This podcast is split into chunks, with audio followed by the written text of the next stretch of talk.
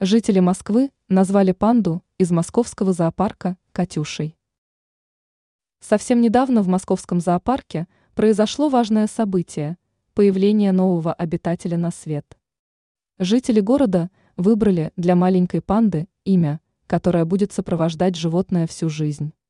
Как указывает в своем блоге мэр Москвы Сергей Семенович Собянин, московские жители выбрали для недавно родившейся панды имя Катюша. Отмечается, что выбор имени проходил в рамках голосования на активном гражданине. В нем поучаствовали свыше 380 тысяч человек. По словам Сергея Семеновича, в числе лидеров оказались имена Маша, Мому и Катюша.